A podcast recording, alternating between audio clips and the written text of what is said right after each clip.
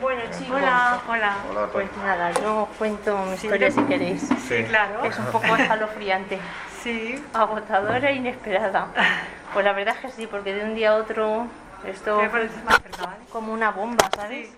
Sí. Una bomba que explota y que no nos esperamos y que yo llevo aquí 13 años trabajando, pero de la noche a la mañana nos cambia el chip, nos cambia la dinámica del trabajo y nos cambia, nos cambia nuestra vida también, Sí. pero nuestra vida laboral, Sí. porque nosotros aquí tenemos que hacer de todo, Claro. De un momento a otro, igual que entra el bicho para ellos, también entra para nosotras. Claro. Entonces la mayoría de la gente se contagia, la mayoría de la gente se tiene que dar de baja. ¿Te contagiaste tú, Tony? Sí. Yo me contagié, pero yo seguí trabajando porque no sabía que estaba contagiada. Yo fui asintomática. Y yo descubrí que estaba contagiada cuando ya había pasado el tiempo y yo ya la había superado. En aquellos momentos yo me encontraba mal, pero como todo el mundo.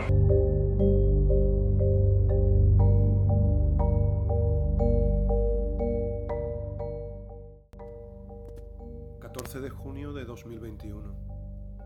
Encuentro con Toñi Ordóñez, 13 años limpiadora, actualmente en la recepción de la residencia de mayores Virgen de Peñarroya, en Argamasilla de Alba.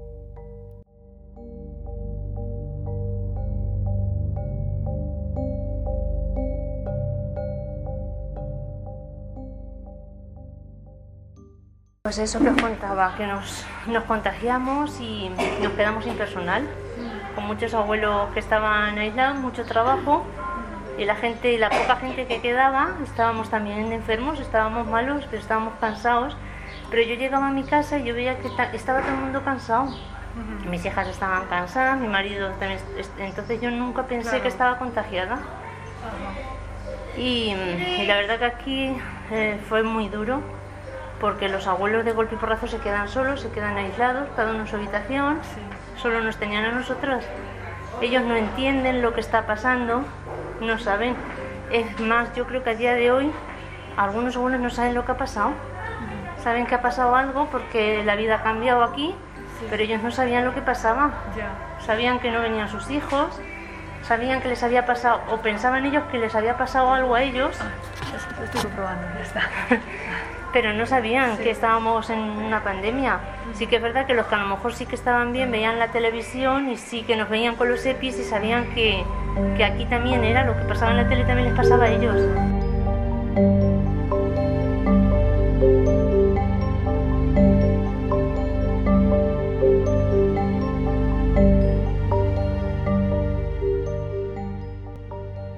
Pues emocionalmente con ellos lo pasamos muy mal, porque veíamos cómo se nos iban, se nos iban abuelos que eran nuestros, que yo llevo 13 años aquí, no son solo... mm, Yo no vengo a trabajar a cuidar a los residentes, es que yo le decía a la gente, por ejemplo, a Jesús mismo, que es el director, yo le decía a él, tú llevas menos tiempo, aquí la gente a lo mejor de administración cambian de puesto, pero nosotras no. Nosotras llevamos aquí desde el día que abrieron esto y creas un vínculo también con ellos. Nosotros perdíamos, teníamos pérdidas de, de residentes que los sentíamos nuestros, eran nuestros abuelos. Teníamos que levantarnos cada día sin ganas y venir, y veníamos a la guerra. Yo venía desde mi casa aquí, que era el único sitio que salía, yo desde mi casa aquí, de aquí a mi casa. Y yo cada vez que venía pensando, yo venía, madre, madre mía, hoy, hoy ¿quién- ¿a quién? ¿Quién pasará hoy? ¿A quién le tocará hoy? ¿Tú pasaste miedo, Tony? Yo mucho miedo. Yo, yo de, de verdad soy fuerte, pero en aquellos momentos yo pensaba que nos íbamos a morir todos. Yo pensaba que nos moríamos todos. Cuando empecé a ver, yo cuando veía las noticias y veía que la gente se moría tan deprisa, pero yo venía aquí y también veía lo que pasaba aquí, yo pensaba que nos íbamos a morir todos, poco a poco.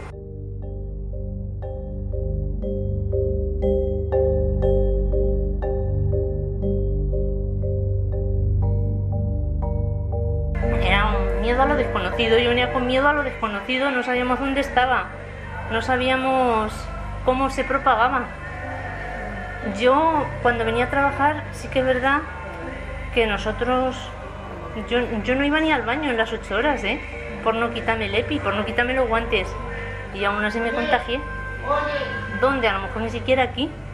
A lo mejor me contagié, no sé.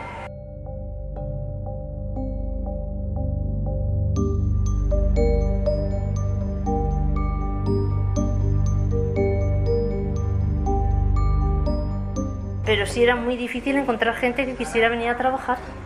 La gente no quería venir a trabajar porque yo también lo entendía.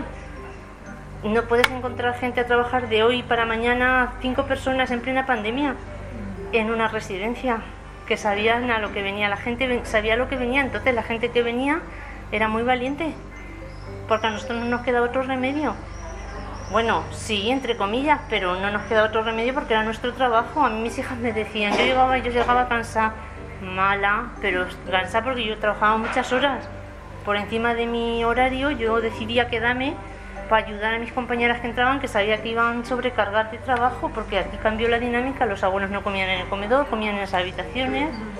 Entonces lo que antes hacían cinco personas, ahora se necesitaban ocho.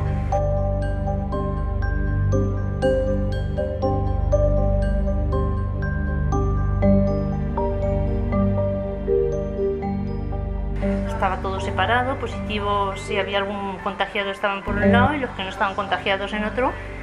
Y nosotras sí que nos repartíamos para que las que estaban en contagiados no estuvieran en contacto con los que no tenían contacto. Pero el día que te tocaba contagiados, tú tenías que pasar. Tú pasabas a la habitación sabiendo que esa persona estaba contagiada. Y, y yo los primeros días me daba mucho miedo, yo era limpiadora. Miedo a lo desconocido. Yo estaba sentada y yo pasaba la fregona desde largo así. Y yo luego decía, no puedo estar haciendo esto. Yo misma decía, no puedo hacer esto. ¿Cómo puedo hacerle esto a una persona? Tengo que acercarme. Y ellos te decían, pero si no tengo nada, si no te voy a pegar nada, porque ellos no sabían. Sabían que hacíamos algo raro, pero no sabían qué. Que no te voy a pegar nada, acércate. Y ya cuando ya esto se repetía, pasaban días y no avanzábamos, pues ellos mismos te, ay, dame un abrazo, pero tócame, dame la mano. Y tú decías, que le tengo que dar la mano, es que le tengo que dar la mano. Y yo sé que está contagiada y le tengo que dar la mano. O sea, era un- una contradicción, una contradicción de mi- miedo, pero necesidad de tener que hacerlo. Porque emocionalmente y ya que dejando el trabajo a un lado, decías, es que podía ser mi padre o mi abuela o Claro. lo tenías que hacer, aún sabiendo a lo que ibas. Y el trabajo pues era mu- mucho más duro por eso mismo, porque emocionalmente tú venías hoy, a lo mejor mañana ya no estaba. ¿Recuerda Yo recuerdo casos de irme hoy y yo decirle mañana nos vemos. Y yo decir, a lo mejor mañana ya cuando venga, cambio de turno y venga ya no está, y no estar. Y eso era muy duro, muy duro. Muy duro de, de pasarte factura. Yo no dormía por la noche, porque yo sí sabía los que estaban muy mal y yo decía, "Pues mañana, mañana, este mañana no va a llegar. Lo- nosotros lo veíamos.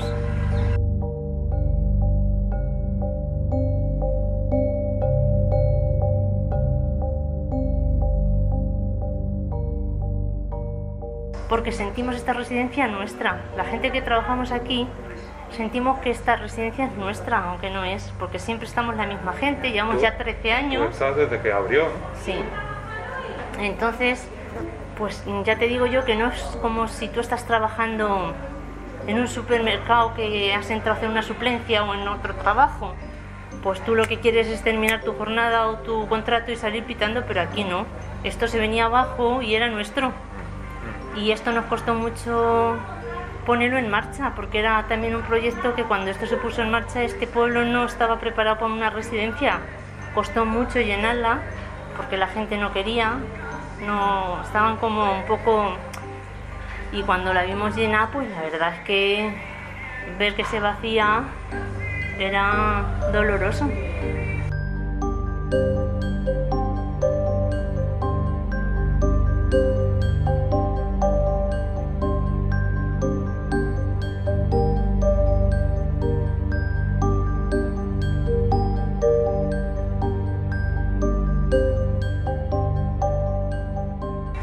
Visto cómo los abuelos iban apagando y las auxiliares estaban alrededor de la cama con, con las manos cogidas de ellos, ¿eh?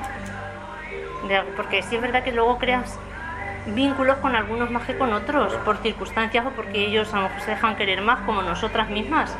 Hay gente que es más cariñosa y con alguna, pues, y esas Yo he visto aquí cómo las auxiliares lloraban, cómo lloraban cuando veían que se iban los abuelos. Era un trabajo, aparte de trabajo físico, trabajo mental. Mucho trabajo mental. Y que si había que mover a todos los abuelos por un sitio, pues todo el mundo hacía lo mismo. Si había que, que todo el mundo hacíamos de todo porque es que no había otro remedio. Venía el ejército, por ejemplo, y nos fumigaba la residencia entera y en dos horas la residencia se quedaba a nado y había que prepararla rápidamente y todo el mundo se ponía a secar colchones, a secar paredes, a secar sillas para que los abuelos pudieran estar al rato en sus camas acostados o sentados o cada uno donde le tocara. Y todo el mundo hacía de todo aquí porque no quedaba otro remedio.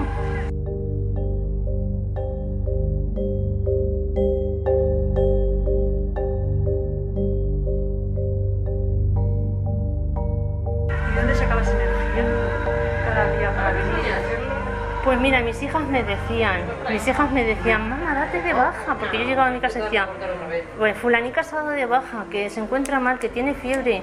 Pues si está como tú, pues si tú también estás así, si tú llegas y no comes, si tú llegas y te acuestas porque estás cansada. Pero yo pensaba, si todo el mundo hacemos eso, nos que no sé, nadie va a ir a trabajar. Y les decía a mis hijas, si nadie va al supermercado a abrir, ¿cómo vais a comer vosotras? Pues esto es igual, si nadie viene aquí a cocinarle a los abuelos y a limpiarles, ¿cómo sobreviven ellos? Sí que tenía claro, o sea, yo pensaba que sí que nos íbamos a morir, o sea, yo llegué a un punto de estos que ya estás embotada psicológicamente y yo venía y a lo mejor ese día habían fallecido algunos residentes o cinco bajas de personas y decía, madre, si nos vamos a morir, si es que nos vamos a morir. Ay, Dios mío, a mí que no me toque de los primeros, yo que me dé tiempo a, poder cuidar de ellos y, de, y también de mi familia, pero yo también pensaba en mi familia.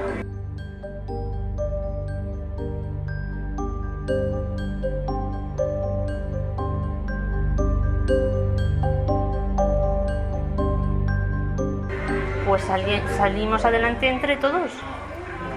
Sí es verdad que teníamos un buen director que nos organizaba y no nos procuró que no nos faltara material y eso también fue importante porque también es importante quien te maneje. Si no en aquellos momentos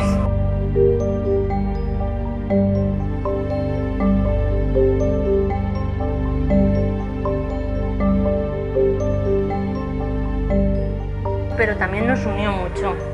La pandemia nos unió mucho aquí al personal rencillas de trabajadores que siempre hay, que Claro. mm, yo qué sé, pues cosas sin importancia que en aquellos momentos no, no eran importantes, menos Claro. importantes. Me daba igual que tú dejaras el carro en medio, que a mí no me estorbaba. Ya lo quito yo, no te preocupes. Y ahora, en otro momento hubieran dicho, es que ¿por qué dejas el carro aquí que me está estorbando? Claro. Pues en esos momentos, o un abuelo, ¿por qué está este abuelo aquí que ahora voy a fregar? Pues en ese momento le decía, no, no, déjalo, ahora ya me lo llevo yo, tú sigue haciendo lo que estés haciendo. Cosas que no tienen, son detalles sin importancia muy importantes. Sí, sí. Sí. ¿Y después de la pandemia crees que tu vida la enfocas de otra manera? ¿Te ha cambiado tanto o tú crees que no? Que, ya, que después de superado todo... Yo creo que la pandemia iba a cambiar a la gente, pero Sí, no la ha No, cambiado. no la ha cambiado. ¿Y tú a nivel personal? Yo a nivel personal siempre valoro mucho las cosas, pero sí que es verdad que te llegas a pensar que el sacrificio que tú tienes en la vida tienes que valorarlo porque de un minuto a otro llega no solo un accidente, llega un bicho que no conocemos y nos, lo, nos quita nos quita del medio.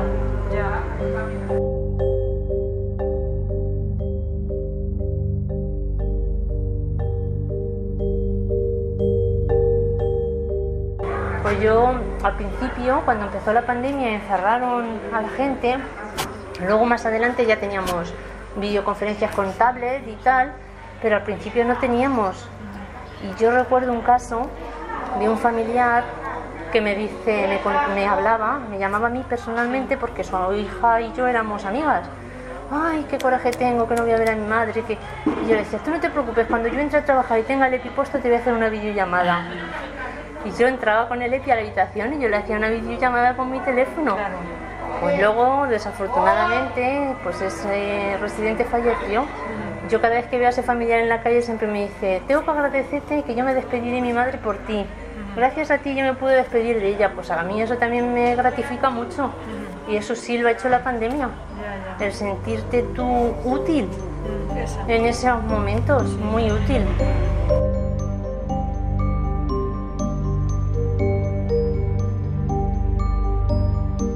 Y solo contabas eso y decías, a ver si mañana ya, a ver si mañana ya inventan algo, a ver si mañana ya sale algo.